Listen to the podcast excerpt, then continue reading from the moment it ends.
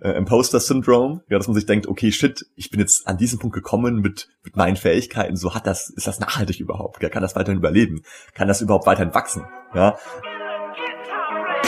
Herzlich willkommen beim Little Talks Podcast mit Robert Bacher und Sebastian ist Psychologe und Mitgründer von Angeheuert. Und er ist Experte dafür, wenn es um die Themen Recruiting für Startups und KMUs geht. Angeheuert ist eine innovative Recruiting Agentur, die es sich zur Aufgabe gemacht hat, schnell und transparent die passenden MitarbeiterInnen für Unternehmen zu finden. Und gerade in einem dynamischen Arbeitsmarkt, der sich stetig verändert, sind Talente heiß begehrt. Und angeheuert schließt sozusagen die Lücke und findet die passenden Talente und das, wie gesagt, schnell und transparent für Startups und KMUs. Und ich freue mich jetzt auf ein spannendes Gespräch mit Sebastian Weserle. Hallo Sebastian. Ahoi Robert, vielen Dank für die Einladung. Ich freue mich auf unser Gespräch. Würdest du sagen, du bist erfolgreich? Das ist eine gute Frage. Ähm, ich bin jemand, ich bin sehr, ja, perfektionistisch veranlagt. Ähm, heißt, ich schaue nicht immer, okay, was ist Status Quo, sondern was geht danach. Ja, ähm, objektiv gesehen würde ich sagen, wir sind schon relativ erfolgreich. Jetzt um die 20 Mitarbeiter, ähm, sind in den letzten Jahren stark gewachsen, ähm, aber haben nicht die Niveaus erreicht, die wir quasi wollen. Also wir haben im Endeffekt für Angehört schon eine größere Vision, Angehört als Marke, verschiedenen Unterfirmen, äh, Tochtergesellschaften, wie auch immer. Ja, ähm, ich würde sagen, wir sind auf gutem Weg, aber es ist noch lange nicht das Limit äh, erreicht. Bevor wir auf die Vision und Angeheuerte zu, äh, zu sprechen kommen, ja. ist meine Frage, warst du zu einem Zeitpunkt einmal in deiner Definition nicht erfolgreich? Ja, auf jeden Fall. Ähm, und zwar, für mich war am Anfang die Definition von erfolgreich, dass auf jeden Fall, ja, sagen wir mal, die Mindestlebensunterhaltskosten gedeckt sind. Und das erste halbe bis dreiviertel Jahr war das schon teilweise Monat, ja, monatsweise gesehen sehr schwer für uns. Ja, also wir haben wir sind ja zu dritt in den Markt reingestartet, auch total bootstrapped in Corona, was ja von der Wirtschaft her, je nach der Betrachtung, auch nicht die beste Lage war. Hm, obwohl ganz spannend ist, es wurden noch nie so viele neue Unternehmen gegründet in Österreich wie in Corona. Ja, also jede Krise, wie du schon gesagt hast vorhin, birgt auch eine Chance. Ähm, aber das Ganze ging halt sehr schleppend voran. Ja, also bis man sich mal einen Namen gemacht hat, auch in der, in der Startup-Szene, sag ich mal, wo wir am Anfang sehr stark den Fokus draufgelegt haben, das dauert schon eine Weile. Ja, und dann die ersten Aufträge kamen sehr schleppend. Wir haben auch sehr viele Sachen einfach angenommen. Und wenn du dann halt zu dritt im Monat mal einen Umsatz machst von 500 Euro, ja, dann fragst du dich auch halt, okay, ist das Projekt überhaupt noch tragbar und auch Horizont nach vorne erfolgreich? Ja. Warum habt ihr weitergemacht? Ja. Auch eine sehr gute Frage. Ähm, die, die Sache war die, wir hatten fast keine ja, Option, Alternativen, beziehungsweise wir hatten das Commitment. Ja. Und ich war da noch eigentlich in der, in der besten Situation, sag ich mal. Ja. Es war so, ähm, bei Viva Studium fertig, Master in der Tasche gehabt. Ähm, ich hatte dann auch noch Jobangebote von anderen Unternehmen, ähm, habe mich auch eine Zeit beworben, aktiv. Ja, ähm, und bei Stefan und Christian war es so, Stefan hatte da gerade einen Job verlassen, also war quasi sein neues Projekt. Und bei Christian war das auch sein, sein einziges selbstständiges Projekt, das er gemacht hat. Ja, heißt, wir waren schon irgendwie alles so in Situationen, dass wir gesagt haben, okay, pass auf, wir geben dem Ganzen einen bestimmten Zeithorizont, ja, weil wir alle wissen durch die vorherige Erfahrung in der Selbstständigkeit, dass auch Sachen sehr lange brauchen, um anzulaufen. Also nicht unbedingt sehr lange, aber ein gewisses Zeitraum natürlich. Ja. Und es ist dann natürlich sehr ähm, ja, unrealistisch, wenn man sich denkt, okay, ich fange jetzt was Neues an, in einem halben Jahr bin ich Millionär oder was auch immer, ja, oder 20 Mitarbeiter, das Ganze schießt total durch, ja. Deswegen haben wir gesagt, okay, pass auf, wir geben dem Ganzen ähm, ein Jahr und wenn das dann noch gar, gar nichts zeigt, also noch kein Anzeichen von Erfolg, müssen wir was anderes machen oder das Ganze halt irgendwie reduzieren von Stunden her, weil man muss ja auch überleben irgendwie, ja. Ja, Overnight Success Stories dauern teilweise zehn Jahre. Ja, also. genau, genau. Und das sehen die Leute dann nur am Ende immer, gell? Ja. Genau, genau. Und dann, ja, war ja klar, dass das ja funktioniert. Ja. Wenn du sagst, okay, es geht sehr schleppend voran.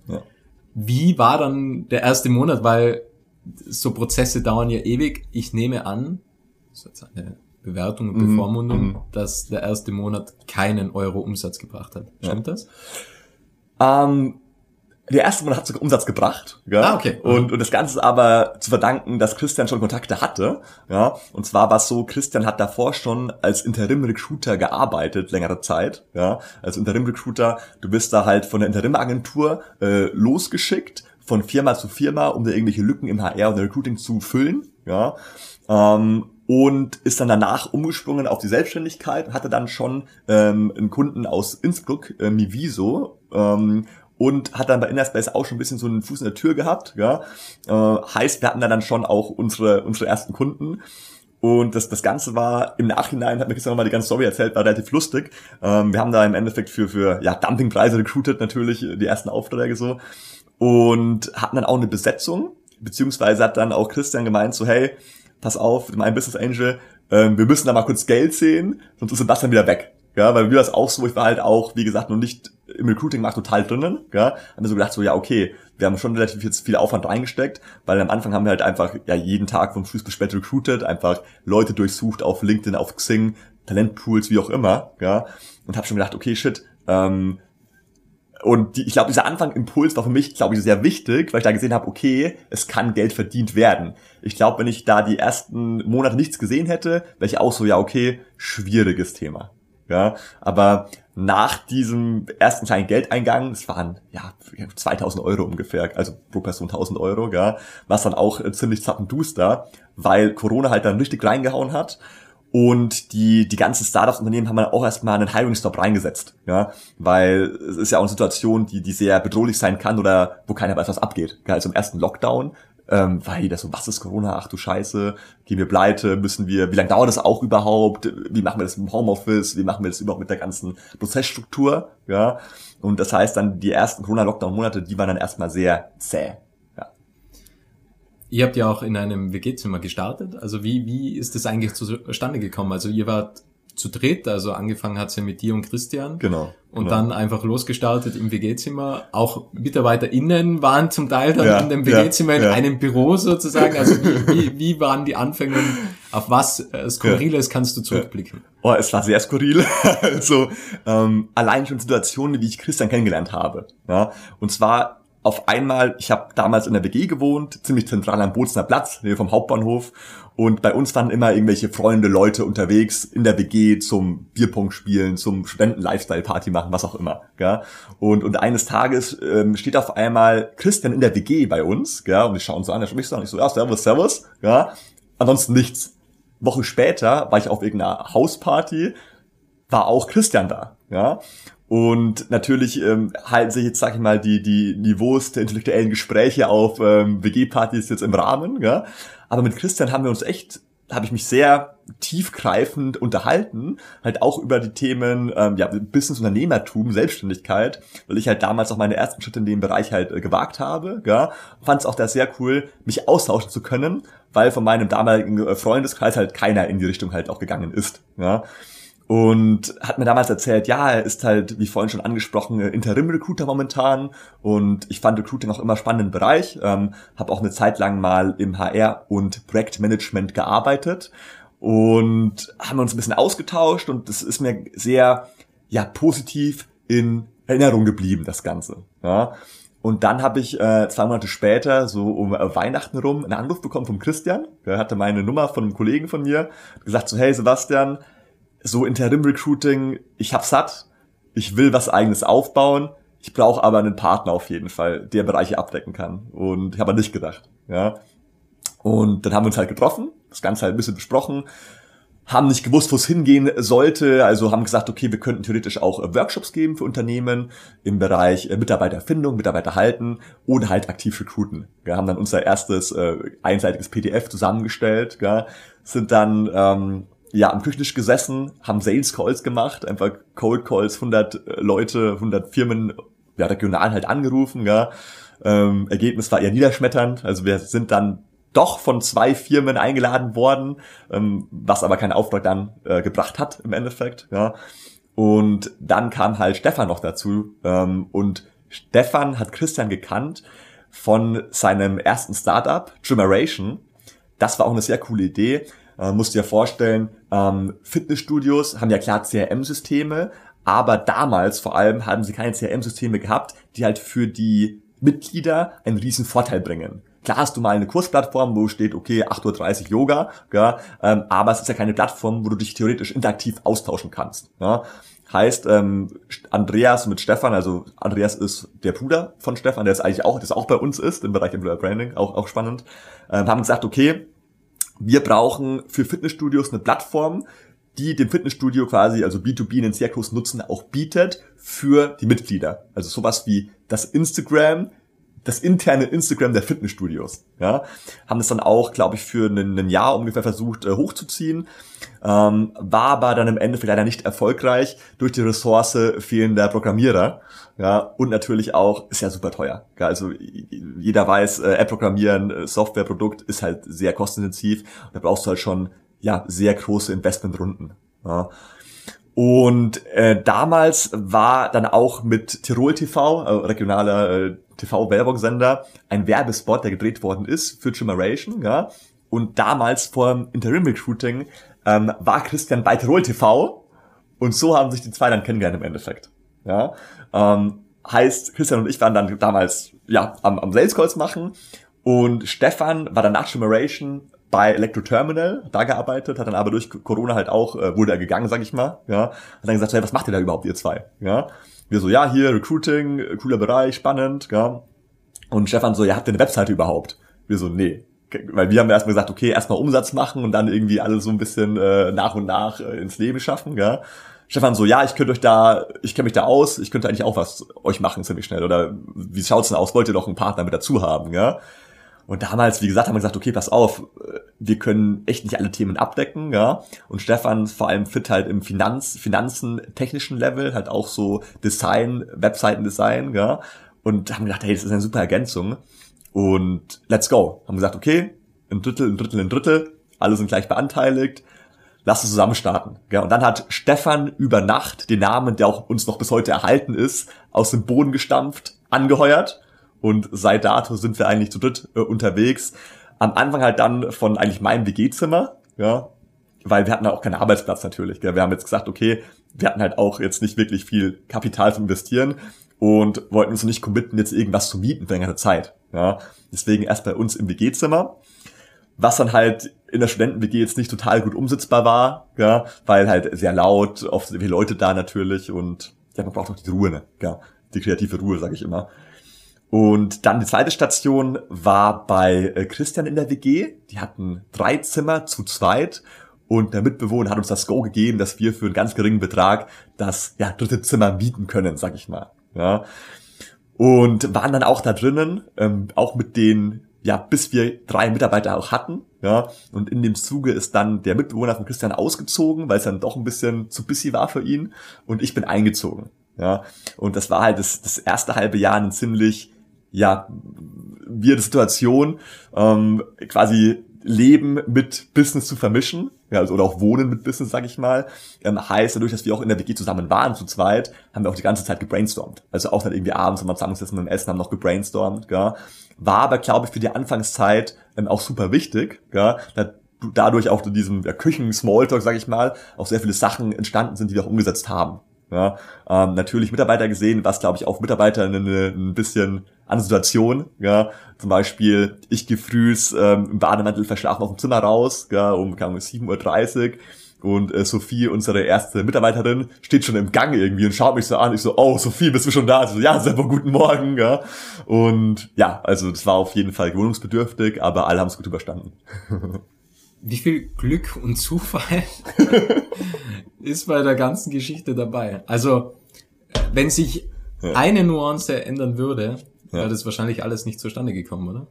Ja, also vor allem jetzt glaube ich in der Konstellation, die uns zusammengebracht hat, das wäre sehr selten gewesen, weil wir sind auch von Charakteren her sehr unterschiedlich. Wir haben auch natürlich Gemeinsamkeiten, also die die Wertebasis ist gleich, ja, ähm, aber wir sind jetzt keine Charaktere, die sich jetzt irgendwie ja, die irgendwie im Alltag Freundschaft gefunden hätten irgendwie. Das wäre wär nicht zustande gekommen, glaube ich. Gell? Und, und diese Freundschaft, die uns jetzt auch verbindet, ist aber dann erst entstanden durch Zusammenarbeit. Also wir waren davor jetzt keine Freunde. Ähm, also klar, sympathisch war man sich, Christian und ich vor allem am Anfang natürlich, ja. Ähm, aber es ist nicht so, dass wir gesagt haben, okay, wir sind jetzt Freunde, wir machen jetzt was, sondern eher so, okay, lass was machen. Ich denke, die Person ist ein guter Businesspartner. Dann ist diese Freundschaft auch daraus entstanden, im Endeffekt. Ja. Wie oft gab es damals Konfliktsituationen in der WG? Weil das ist ja dann auch eine Sache, ja. oder? Weil im Endeffekt, ja. wenn man jetzt im Büro einen etwas sage ich jetzt mal, einen etwas despektierlicheren Austausch hat, ja. wo man einfach Argumentationen findet, warum das eine blöde Idee ist und der andere steht hinter der Idee. Also ist ja ein wenig Konfliktpotenzial da. Das Gute ist, wenn man das Büro verlässt, der nächste Tag sieht schon wieder anders aus, aber ja. ihr habt ja zusammen gewohnt. Ja. Also es ist ja. ja wie, ist ja sehr schlecht. Also es ist ja wie eine Beziehung sozusagen, ja. wo es halt öfter, öfter Streit gibt äh, und dann irgendwann wird die Scheidung eingereicht. Ja, also ich meine, das gibt's ja auch und so kann man das ja auch, auch irgendwie äh, vergleichen. Ja. Ja, ja. ja, das Ganze war ich weiß auch nicht genau, wie wir es hinbekommen haben, mit rückwirkend betrachtet, gell? Ich muss sagen, dass das Spannende ist in der Konstellation bei uns, wir sind eine Dreikonstellation, gell? Und natürlich haben wir für bestimmte ähm, also Bereiche hat jeder dann ein bisschen mehr zu sagen. Christian zum Beispiel für den Sales, ich mehr für Marketing, Stefan für die Finanzen, solche Sachen, ja. Aber am Anfang, vor allem jetzt das, das erste Jahr, wo es auch noch diese Rollenverteilung nicht im Detail halt gab, haben wir auch immer gesagt, okay, wir müssen auch immer alle drei Partys sein für Entscheidungen, ja. Und durch diese, ja, Dreierkonstellation war es dann so, okay, auch wenn wir Diskussionen hatten, wo wir gesagt haben, okay, das ich bin nicht auf deiner Seite, hieß es eh, okay, wir müssen eh Stefan mit einbeziehen. Es macht keinen Sinn, irgendwas zu entscheiden oder irgendwas äh, in Stein zu meißeln, ohne dass wir alle drei nochmal drüber brainstormt haben. Ja? Das Lustige ist, in Konstellation war es auch so, dass vor allem halt Stefan so der Devil's Advocate war, also immer die Sachen sehr stark hinterfragt hat und ich eigentlich mit Christian schon eher Pari war. Ja, also das, der Konstellation zu verschulden ist dann auch, dass wir uns halt auch in der WG dann immer sehr gut verstanden haben. Ja, man muss aber auch sagen, Christian ist auch sehr ja, offener, reflektierter Mensch, wie ich hoffentlich auch, könnte ich, könnte ich von mir behaupten, sage ich mal, ähm, heißt bestimmte Situationen abwägen, war auch immer so ein Ding, das bei uns halt im Alltag auch ähm, zum, zum Arbeitsalltag gehört hat. Zu sagen, okay, pass auf, es gibt nicht nur den, den äh, My Way or Highway, ähm, es gibt im Endeffekt auch mehrere Optionen, die alle bestimmte Betrachtungswinkel verdient haben. Ja, ja. Wenn du jetzt auf angeheuert schaust, ja. du hast gesagt, circa 20 MitarbeiterInnen. Ja. Hast du ab und zu Angst, dass das alles schief geht? Weil gerade wenn man die Anfänge erlebt ja. hat, wie du gesagt hast, zum Teil 500 ja. Euro Umsatz, ja. man ist zu dritt, hast du Angst, dass das irgendwann wiederkommt? Hm, es ist auch eine berechtigte Frage auf jeden Fall, die man sich auch im, im Unternehmenswachstum selber auch stellt. Also ich glaube, dass es gibt ja dieses ähm, äh, Imposter-Syndrom, ja, dass man sich denkt, okay, shit, ich bin jetzt an diesen Punkt gekommen mit, mit meinen Fähigkeiten, so hat das, ist das nachhaltig überhaupt, ja, kann das weiterhin überleben, kann das überhaupt weiterhin wachsen, ja, ähm, aber das Gute ist, ich glaube, durch die Skills, die man auf dem Weg auch lernt, ja, ähm, durch die auch die Kundenbasis, die man jetzt auch aufgebaut hat, ja, ähm, finde ich, hat man schon eine Basis, wo das Überleben gesichert werde, auf eine bestimmte Art und Weise. Ja, ähm, klar gibt's auch mal Einbrüche, wo dann mal, wo man sich denkt, okay, shit, was jetzt passiert? Ja, ähm, jetzt zum Beispiel natürlich auch ein bisschen Sommerloch, gell, doppelte Gehälter zahlen, dann ja geht natürlich schon mal auch vom Konto eine größere Summe weg. Ja, ähm, aber ich glaube mit der Zeit am Anfang war es sehr extrem, dass ich mir gedacht habe, okay, shit, wir gehen jeden, Monat pleite wahrscheinlich, gell? Und da ist, glaube ich, auch sehr wichtig, sich nicht nur auf sein Bauchgefühl zu verlassen, sondern auch auf Kennzahlen. Ja? Heißt, ich finde auch für, für jedes Unternehmen, auch im Wachstum schon von Anfang an, ist es sehr wichtig, eine Art ähm, Cashflow-Forecasting auch zu haben, um zu schauen, okay, was wird im nächsten Monat, nächsten zwei, drei Monate sicher reinkommen. Durch Kunden längere Verträge haben, durch Bestandskunden und so weiter. Ja?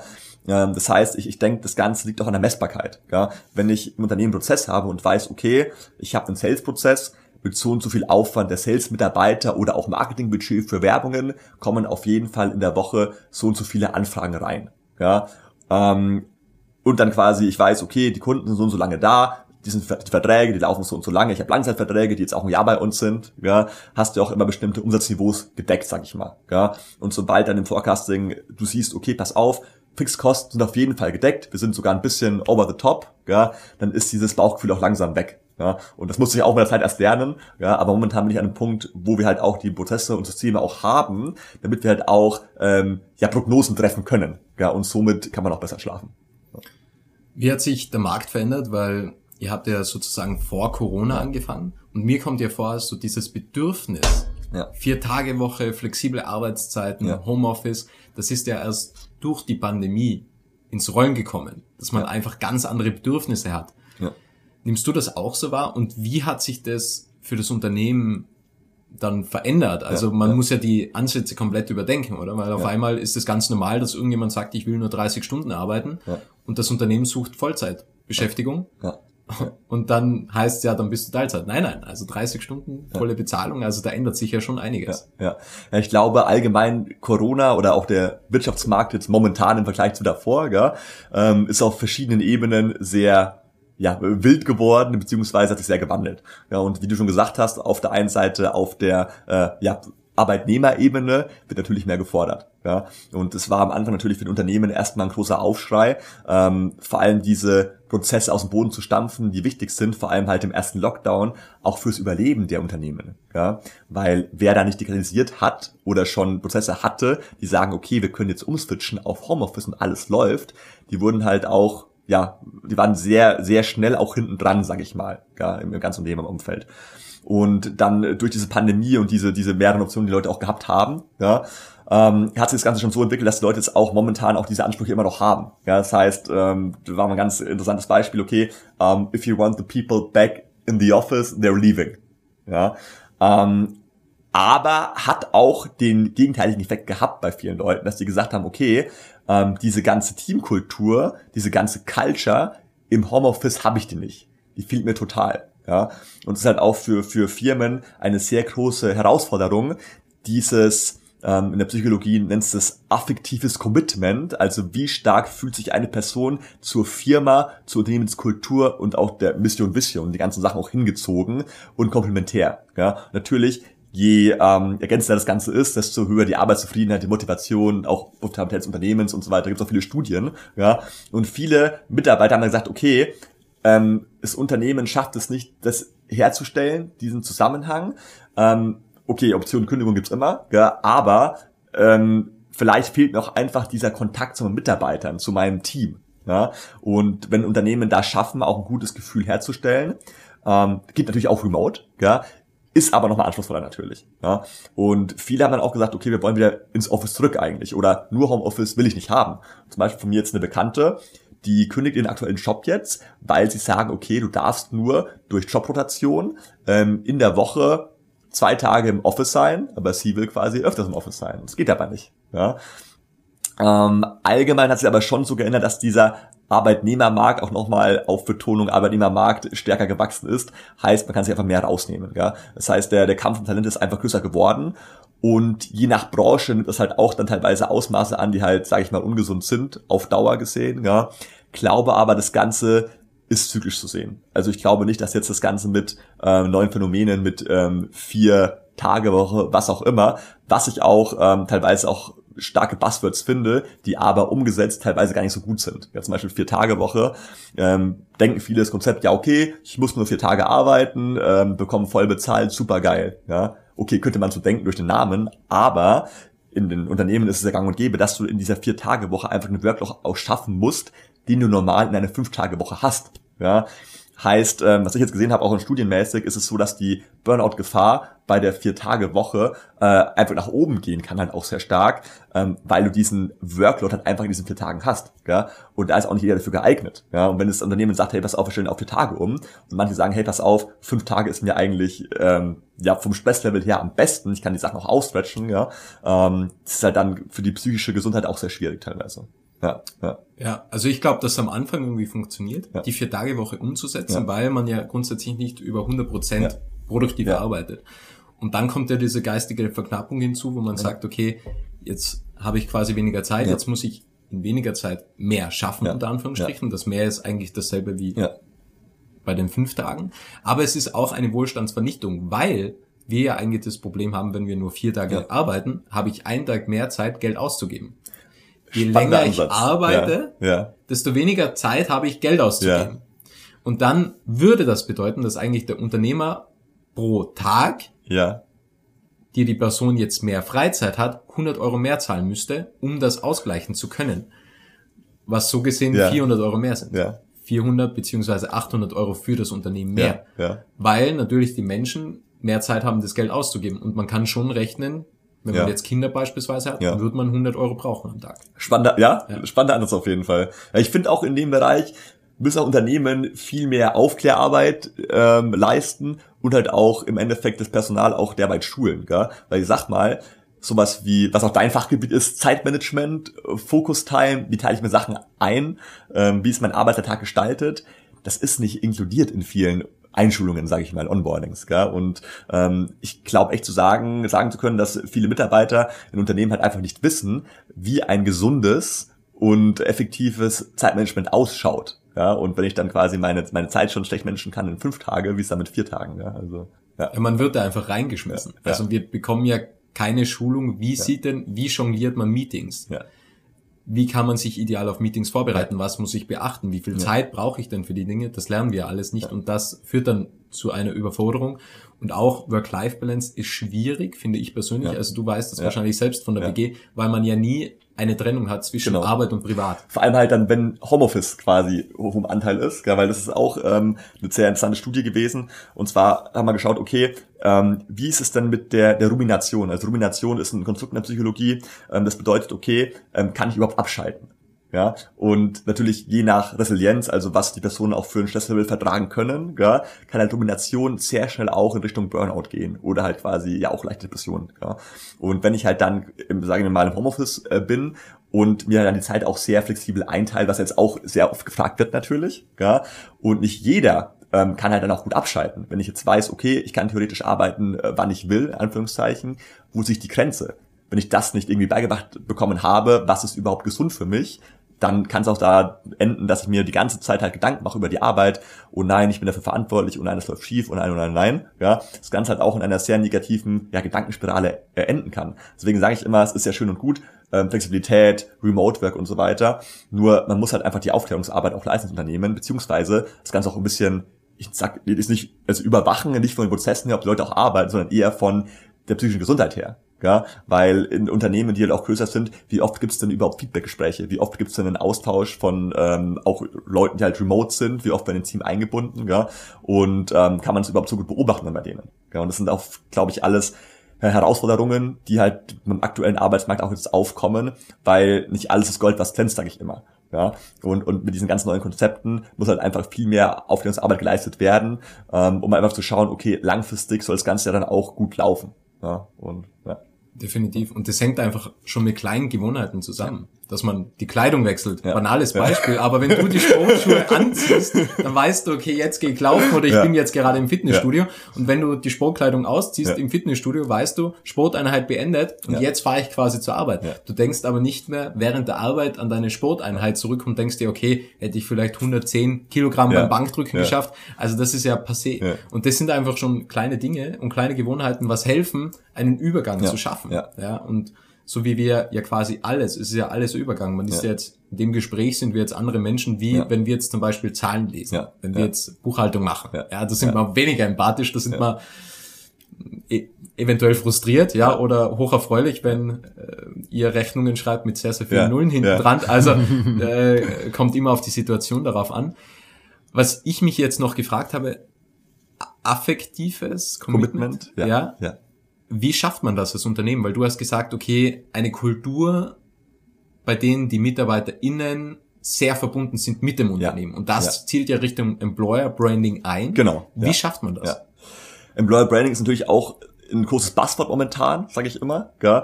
weil Employer Branding ist ja im Endeffekt die Arbeitgebermarken-Attraktivität. Ja, jetzt die Sache, okay, natürlich gibt's viele Wege, wie ich das Ganze schaffen kann. Ja, die Frage ist auch, okay, ähm, auf Startups bezogen oder halt auf Unternehmen, die größer sind. Ja, weil ich sage immer, jedes Unternehmen hat eine Kultur, egal wie groß sie sind. Meistens sind sie sich halt dessen nicht bewusst. Ja, und was wir jetzt auch oft äh, mitbekommen haben, du hast halt als Startup, wenn du am Anfang anfängst, hast du ja klar dein Mission, äh, Vision Values Pitch Deck halt natürlich auch. Ja?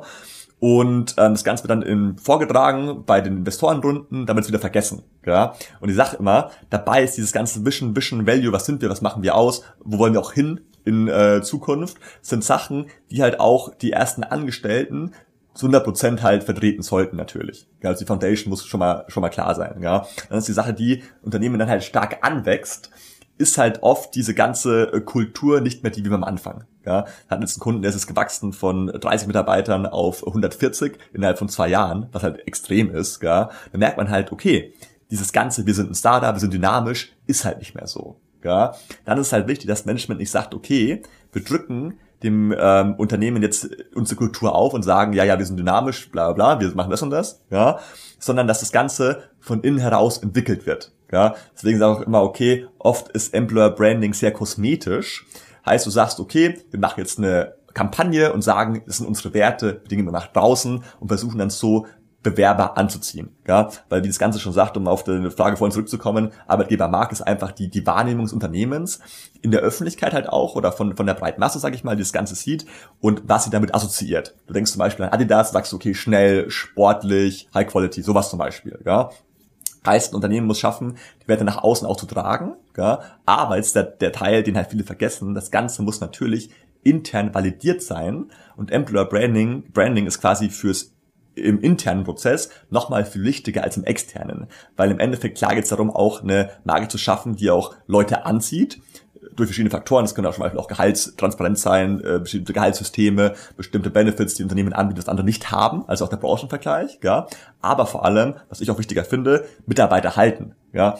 Heißt, was ähm, durchläuft ein Mitarbeiter im Unternehmen für, für Schritte halt auch, gell? wie ist die Personalentwicklung auch, habe ich ein Onboarding, habe ich ein Offboarding, werden die eingeschult, wie wird auch sichergestellt, dass quasi die Arbeitszufriedenheit auch weiterhin erhalten bleibt, Motivation erhalten bleibt, was ja auch ein wichtiges Thema ist natürlich, ja, und, und da finde ich, sollte das Ganze auch mehr an, einsetzen, ja, heißt wir sagen, hey, pass auf Unternehmen, ähm, bevor wir irgendwelche ähm, Kampagnen schalten oder Empfehlungen geben, weil Worst Case ist das, du sagst zum Beispiel als Unternehmen, du bist nachhaltig, machst eine Kampagne und sagst, wir sind nachhaltig, wir retten das und das und das und das, dann sagen ähm, potenzielle Mitarbeiter, die sich angezogen fühlen davon, boah cool, Nachhaltigkeit, das ist meine Wert Nummer eins, da fange ich jetzt an. Ja? Und dann, jetzt mal ganz überspitzt gesagt, kommen sie ins Unternehmen und merken dann in den ersten äh, drei Wochen, shit, hier fahren alle in Benzer und hier, hier ist ja doch keine Nachhaltigkeit. Es war ja quasi einfach ein Greenwashing oder ein Unternehmenswert, der aufgedrückt worden ist Management, aber die Leute, die da drin sind, ist es scheißegal. Die da drin sind, die sagen sich, Nachhaltigkeit ist mir wurscht. Ja? Klar, Unternehmensding, aber ist mir egal. Ja? Und dann sind sie im Worst Case wieder weg nach ein paar Monaten natürlich. Ja? Was ja auch wieder dann relativ viel kostet, das Unternehmen. Ähm, heißt, wir sagen immer, hey Leute, bevor ihr irgendwas macht im Employer Branding, ihr müsst euch mal bewusst werden, wer sind wir überhaupt im Kern? Ja? Heißt ähm, bottom up. Ja? Und äh, zum Beispiel bei uns wäre jetzt der erste Schritt, dass wir sagen, hey, pass auf, wir machen erstmal eine Art ähm, Mitarbeiterumfrage, um zu schauen, okay, was für Personen sind denn überhaupt Unternehmen mit drinnen? Kennen sie überhaupt die Werte vom Unternehmen? Verkörpern sie vor allem die Werte, die das Unternehmen nach außen gibt? Ja, was sind Leuten wichtig? Was sind auch Missstände im Unternehmen? Ja, was muss gelöst werden? Ja, und wir sagen immer, okay, räumt erstmal innen auf, bevor er nach außen geht.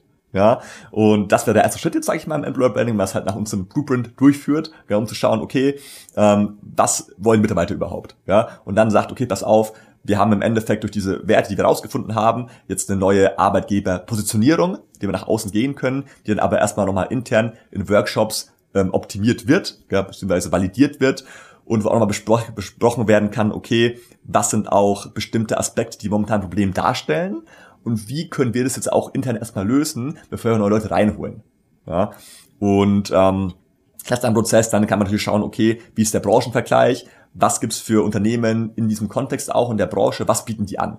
Was ist State of the Art, sage ich mal, mit was kann man Talente auch locken und auch halten. Ja? Habe ich überhaupt Unternehmen, die Führungsstrukturen, ja, was ja auch ein wichtiges Thema ist, Führung und auch die Feedbackstrukturen und auch Partizipationsstrukturen, die überhaupt das Ganze ähm, ja, überlebensfähig machen auf lange Sicht gesehen. Und es sind halt teilweise auch Themen, da muss man in die Tiefe gehen. Ja, es geht da schon stark in Beratung rein. Ähm, ich sage auch immer sowas wie, wie Mitbestimmung ist auch halt ein großes Thema, was halt nicht selbstverständlich ist. Ja, weil man denkt auch immer, okay, ähm, ja, ich lasse alle mitbestimmen oder auch nicht. Ja, es gibt ja auch Mitbestimmung her, verschiedene Ebenen, so dass man sagt, okay, was ist jetzt die ja, organisationale Ebene, also sein eigener Arbeitsplatz oder eher taktisch bezogen auf Gruppenebene, strategische Unternehmensebene. Ähm, aber was sich auch niemand bewusst ist, nicht alle wollen mitbestimmen. Ja, weil wie wir vorhin schon gesagt haben, mit dem ganzen Verantwortungsgefühl, Abschalt, Domination, ist ja auch ein äh, Größe, die mit reinspielt. Ja. Heißt, wir würden auch erstmal mit diesen Fragebögen auch verschiedene äh, Größen auch ermitteln. Zum Beispiel Arbeitszufriedenheit, die Partizipation, auch die gewünschte Partizipation, solche Sachen. Weil, ähm, wenn ich darauf achtet, kann auch sein, okay, wir haben zum Beispiel rausbekommen, Unternehmen, Arbeitszufriedenheit ähm, ist sehr hoch, aber Partizipation ist sehr niedrig. Jetzt ist halt die Frage, ähm, ist die Arbeitszufriedenheit zu hoch, weil gerade die Mitbestimmung so niedrig ist. Heißt, die Abteilung hat halt auf ja, gut Deutsch keinen Bock da was mitzumachen, sondern ist halt happy, ihre Sachen äh, auszuführen. Oder wäre sogar die Arbeitszufriedenheit noch höher, wenn die Leute halt mehr inkludiert werden würden in die Prozesse. Und wenn ja, okay, was für Prozesse sind es überhaupt? Wo wollen sie mitbestimmen? Ja? Also da kann man quasi immer tiefer und tiefer ins Rabbit Hole gehen, sag ich mal. Ja? Ähm, heißt, Employer Branding ist jetzt kein Ding, das man über Nacht aus dem Boden stampft, sondern eher, ich sag mal, eine langfristige Strategie, die halt auch im Unternehmenswachstum mitwachsen muss und auch ähm, alle paar Jahre ja evaluiert werden sollte, reevaluiert werden sollte. Ja. Wie gehen die Unternehmen damit um? Weil die gehen ja auf euch zu und sagen, wir brauchen Menschen. Genau. Wir brauchen Ja. im Idealfall außergewöhnliche Ja. und passende Menschen für das Unternehmen. Ja. Und dann sagt ihr, die können wir euch besorgen, aber vorher müssen wir mal die Basics machen. Grundsätzlich ist es so, ihr bekommt keine Bewerbungen mehr, sondern ihr müsst euch bei den Menschen bewerben. Und das ist eine völlig neue Situation für die Unternehmen. Und wie wird das wahrgenommen? Also was sind deine Erfahrungen? Ja. Es ist auf jeden Fall geteilt. Ja, ich sage mal so, ähm, das Unternehmen sind teilweise sehr offen für Feedback und auch ähm, ja sind gespannt und auch froh, den Markt auch kennenzulernen, ja, weil weil oft ist es so, man geht nach draußen und sucht, ich sage immer, das das ähm, Purple Pink Unicorn, also die Person, die einfach alles kann und alle Rollen kann und und perfekt ins Unternehmen passt und so weiter. Das gibt's halt oft nicht. Ja, das heißt, es, dieser harte Realitätsabgleich ist schon sehr wichtig. Ja, ähm, leider ist aber so, vor allem in Bezug auf Employer Branding, dass Unternehmen halt eher sehr kurzfristig denken. Ja, ich sage immer, okay, es brennt. Ja, also Mitarbeiter wird gebraucht. Okay, die Stelle ist nicht besetzt. Pro Tag geht so so viel Umsatz flöten, weil es nicht besetzt worden ist. Ja, das heißt, okay, Recruiting ist im Endeffekt der Feuerlöscher. Ja, das Feuer wird schnell gelöscht. Ja, aber natürlich, ich sage immer, die Brandmeldeanlage wäre das Employer Branding, um mal zu schauen, okay, wie kann ich überhaupt Leute bei uns im Unternehmen auch drin halten langfristig und wie schaffe ich es, auch eine Marke aufzubauen, die auch im Endeffekt dann auf Horizont X gesehen Talente auch anzieht, das heißt Cost bis Recruiting verringert, ja, und halt auch Fluktuation massiv verringert, ja. Und leider ist das Problembewusstsein noch nicht so da. Ja, heißt bei uns dann auch der erste Approach erstmal, okay, wir helfen euch im Recruiting, natürlich, wir löschen das, den, den Brand schnell, ja, weil es ist halt vor allem in Startups, wenn da jemand fehlt, da kannst du nicht erst Employer Branding machen, leider. Ja, beziehungsweise natürlich auch ähm, Startups haben andere Probleme.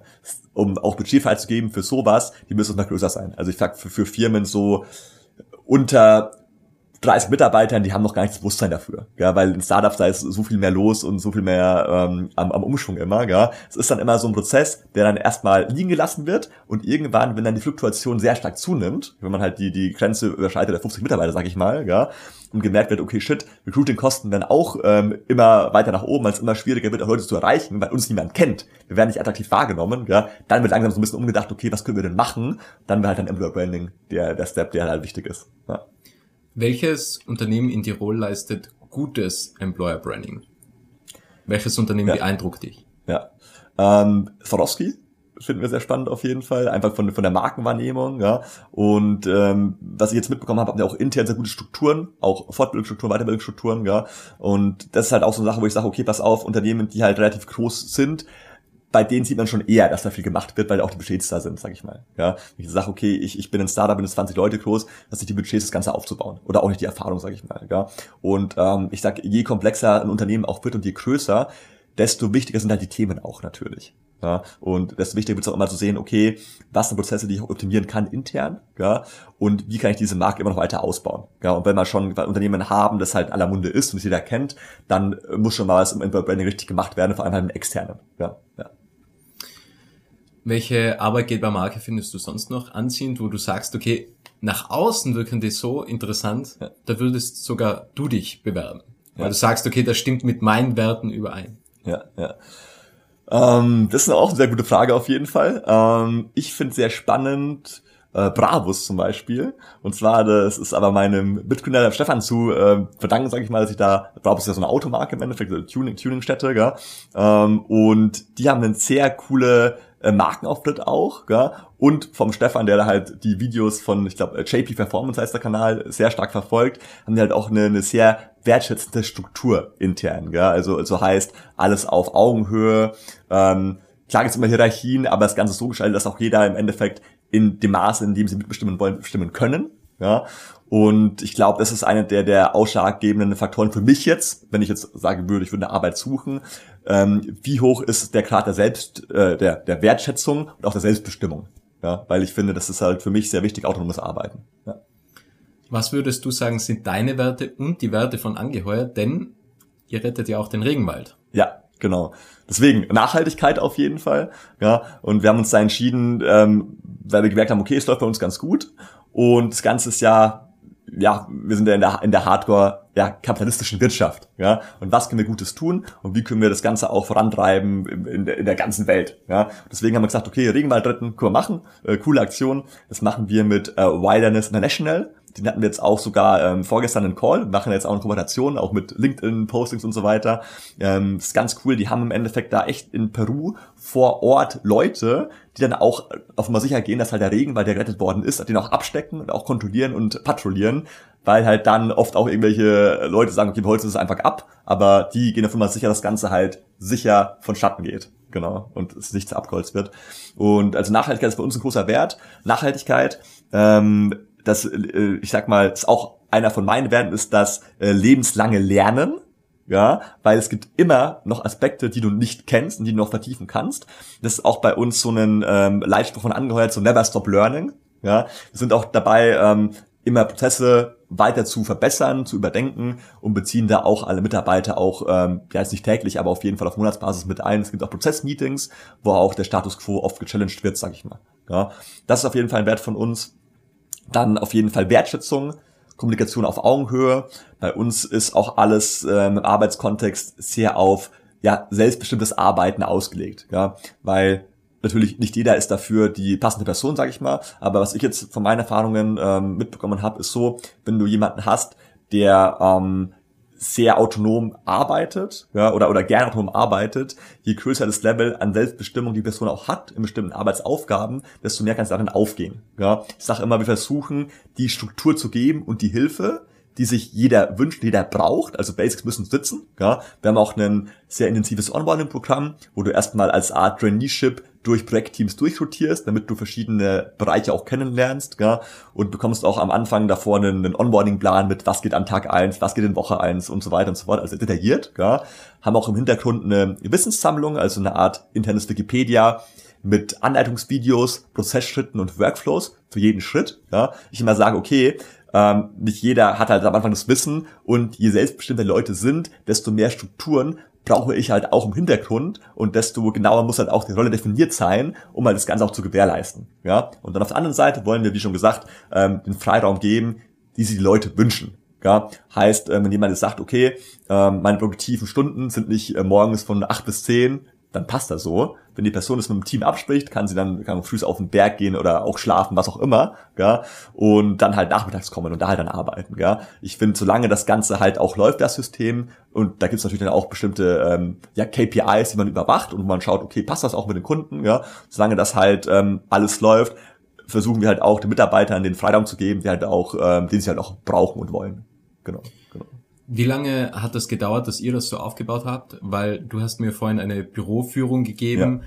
und das ist ja schon alles sehr beeindruckend. Also auch mit den mit den Karabinern, sag ich. Den Ankerketten. Genau, genau, mit den ja. Ankerketten, ja. dass ihr sagt, okay, wir wollen das quasi fördern, wir wollen die Leistung auch sichtbar machen.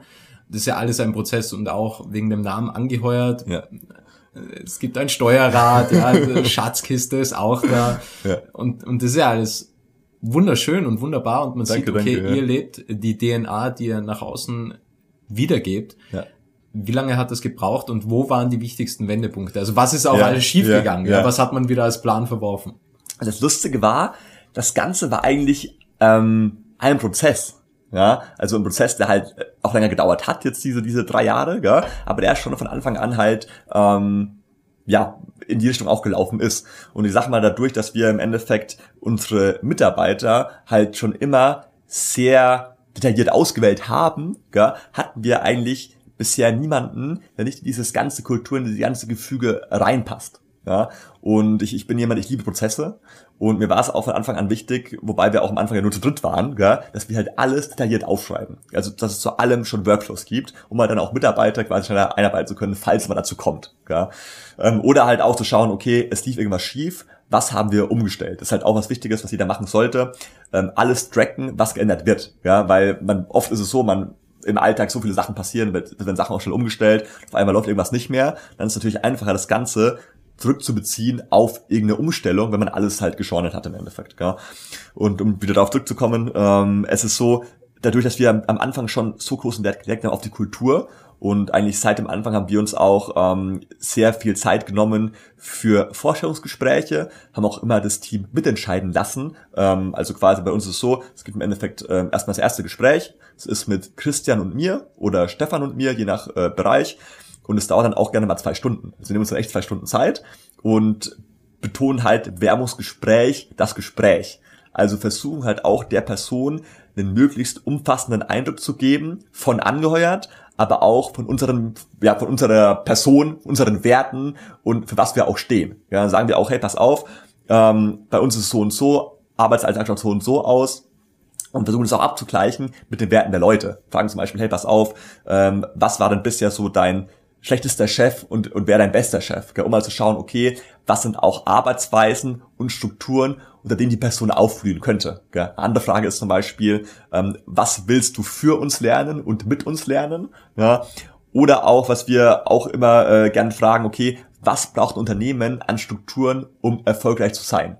Ja? Und, und wir hatten halt dann schon relativ am Anfang halt diese, diese Vision, okay, wir wollen was aufbauen, ähm, was halt sehr stark wertschätzend auf Augenhöhe ist und wo sich jeder als, als Teil der Crew halt fühlt. Ja, und haben es halt dann auch versucht, schon seit Anfang an in den ganzen Werbungsgesprächen oder auch im, im Arbeitsalltag so rüberzubringen. Und deswegen ist diese Kultur auch dann immer so weiter angewachsen, den Prozess. Das heißt, es gab es quasi ähm, nicht so, dass das davor irgendwie anders war, Hierarchien anders, Struktur anders, Mitarbeiter anders, sondern das war eigentlich schon immer so, wurde halt immer größer im Prozess. Wir nähern uns schon langsam dem Ende. Ich hätte noch drei Fragen an dich, weil du hast gesagt Lifelong Learning. Ja. Was war das Letzte, was du gelernt hast? Das Letzte, was ich gelernt habe, war ähm, loszulassen. Ja, und ich war jetzt vor kurzem das erste Mal seit den, den drei Jahren äh, im Urlaub auch in Panama und Kolumbien ähm, am Backpacken für einen Monat, ähm, was ich sag mal meine Studentenzeiten immer so meine Leidenschaft war, so ein neues Land erkunden, was dann wieder auch zu Learnings geführt hat natürlich, ja, über, über Kultur, über äh, Land und Leute, sag ich mal. Ähm, aber jetzt im Business-Kontext gesehen war das so der Zeitpunkt, wo ich jetzt gemerkt habe, okay, ähm, ich muss halt einfach mir auch mal Urlaub gönnen, ja, und das Ganze läuft auch ohne mich zum gewissen Grad, weil ich muss sagen, ich, ich bin jemand, ich tue mir so schwer abzuschalten teilweise und der Urlaub, ich habe mir echt überlegt, ob ich es überhaupt machen soll, ja, ich war so einen Monat weg, kann ich das überhaupt machen? Läuft es ohne mich? Ja, weil davor, ich war auch schon mal davor, sag ich mal, eine Woche mal irgendwo, aber hab immer gearbeitet. Also immer mit, mit Laptop, also so Workation, sag ich mal, ja, mit Betonung eigentlich auch auf Work, also Cation eher weniger. Und das war so das erste Mal, wo ich, wo mich dann auch äh, Stefan und Christian gepusht haben, gesagt haben, hey Sebo, mach deinen Urlaub, so geh weg, so weh, du bist am Laptop, mach das es einfach, ja. Und das war für mich am Anfang sehr schwer, sehr, sehr schwer. Ähm, habe auch am Anfang immer noch die ersten äh, zwei Wochen auf Laptop geschaut und versucht, irgendwas zu machen. Wobei halt durch den Zeitunterschied zum Glück wenig machbar war. Und dann habe ich die letzten zwei Wochen auf irgendwelchen karibischen äh, ja, Inseln ähm, rumgetingelt bin, war halt auch kein Empfang. Ja? Und da ich hatte echt teilweise Panikzustände, gell? Ich hatte so scheiße, scheiße, ich habe keinen Empfang, ich kann nichts nachschauen, was ist da jetzt los, wenn ich, was wurde mich gefragt, ist da irgendwas Wichtiges, ja? Und habe dann echt auch gelernt, diesen, diesen zwei intensiven Wochen, wo halt kein Empfang war, einfach loszulassen und einfach so, ich habe auch meditiert zum Beispiel, auch immer so zehn Minuten am Tag, wenn ich aufgestanden bin, so runterzukommen, erstmal so, okay, selber alles ist gut, alles geht schon, ja. Hatten dann sogar den, ähm, einen der umsatzstärksten Monate, wo ich halt dann auch aktiv weg war, ja. Also kausal. Kann man mal fragen, warum denn? Ja. Und das hat mir auch so gezeigt, okay, geil, wir haben halt echt Systeme geschaffen und halt ist auch, da war ich halt auch echt stolz auf, auf unsere Prozesse und Mitarbeiter natürlich auch und, und dass ich so eine, eine Crew habe, sage ich mal, wir sagen da Crew zu unserem Team halt, gell, die halt auch so hinter mir stehen und ihren Rücken halt frei halten und da war ich auch echt sehr dankbar, auch den ganzen Mitarbeitern gegenüber, ähm, dass das, ja, das einfach so gut läuft, ja. Du hast angesprochen, es ist sehr wichtig, dass man Dinge trackt. Ja. Was sind äh, deine persönlichen KPIs? Ja. Gut, ähm, das Ganze ist es auf verschiedenen Ebenen. Also ich habe auch bei mir bestimmte Fitness-KPIs. Ich bin auch jemand, ich mache sehr viel und sehr gerne Sport. Ja. Und ähm, mein eines meiner KPIs ist, lasse keine drei Tage ohne ausführliches Training vergehen, auch wenn ich irgendwo im Urlaub bin oder so. Ja. Das heißt, ich mache eigentlich täglich Sport oder ja, jeden zweiten Tag eigentlich. Das ist so mein persönliches KPI für, für Sport. Ähm, ich habe noch ein, ein KPI ähm, für ja auch Learning bezogen auf Bücher, ja, und zwar, dass ich ähm, ja mein KPI ist eigentlich jeden Monat ein neues Buch zu lesen, ja, äh, was auch eigentlich hinhaut bisher. Und mein letztes war jetzt zum Beispiel äh, Atomic Habits. Äh, das war auch super spannend, sehr interessant. Du kennst wahrscheinlich auch, ja. Ja, James ja, Clear. Ja, genau, Ja. genau. Das ist auch so, so Der, der Prophet. Evergreen. war- Ja, Prophet in Sachen Gewohnheit. genau, genau. Das KPI von mir. Ähm, in Bezug aufs Unternehmen habe ich auch KPIs, das auch mich selber gesehen, natürlich auch mitarbeitermäßig, ja. Aber ein KPI von mir, wir haben natürlich klar bestimmte Umsatzziele, ähm, aber ich setze mir das Ganze, ähm, ich setze mir strukturelle, strukturelle KPIs. Ähm, heißt zum Beispiel, okay, mein KPI ist, okay, wir brauchen jetzt ein, ein, ein Sales-Team, das bestehen soll aus uns Mitarbeitern und das halt auch laufen soll, halt ohne Zuwirkung von uns drei jetzt halt bis so und so. Also ich stelle mir quasi jetzt nicht immer monetäre KPIs, wo ich sage, okay, wir brauchen jetzt einen Umsatz nächsten Monat von sonst wie viel, gell? was natürlich auch durch diese Cashflow-Forecasting natürlich auch da ist, klar haben wir das auch, gell? aber für mich persönlich ist es eher wichtiger, Strukturen zu schaffen, die ja dann auch fürs Wachstum von Unternehmen langfristig äh, benötigt werden. Ja. Nachhaltig sind. Und nachhaltig, genau, richtig, Ja, richtig ja, nachhaltig ja. sind. Ja. Ja. Die letzte Frage, Abschlussfrage, immer dieselbe Frage. Ja. Was möchtest du noch sagen? Ja, ähm, ich möchte jetzt die letzte Minute nutzen, um zu sagen, ähm, dass erstmal auf der einen Seite ich sehr dankbar bin auch ähm, für das für das Team, das wir jetzt aufgebaut haben und dass auch alle hinter uns stehen, hinter dem Unternehmen, hinter angeheuert. Ja, ähm, und ich jetzt auch interessant finde, allgemein gesehen, die momentane Wirtschaftslage, ja, auch in Bezug auf Startups, weil wir hatten es ja vorhin schon mit dem Startups und KMU, ja, und von uns sind jetzt leider auch ein paar Kunden äh, oder ehemalige Kunden eine pleite gegangen, Insolvenz angemeldet, ja, weil halt der, der Marktumfeld momentan immer ja, das muss dir vorstellen, das ist so, Startups sind ja teilweise sehr stark gehebelt, ja, und jedes Startup, das nicht Bootstrap ist, was ja auch die meisten sind, ja, also die meisten nicht bootstrapped, ähm, haben ja in bestimmten Investitionsrunden sehr hohe Kapitalspitzen bekommen, ja, und die meisten Startups sind halt nicht Cashflow positiv, haben halt im Endeffekt keinen, ja, Gewinn, den sie am Ende des Monats halt generieren, ja, weil auch die meisten äh, Unicorns haben halt Bewertungen, die sind super hoch, ja, okay, die meisten Unicorns machen schon äh, irgendwie Gewinn, ja, aber jetzt zum Beispiel auch gesehen bei Bitpanda äh, aus Wien, äh, sagt ihr bestimmt was,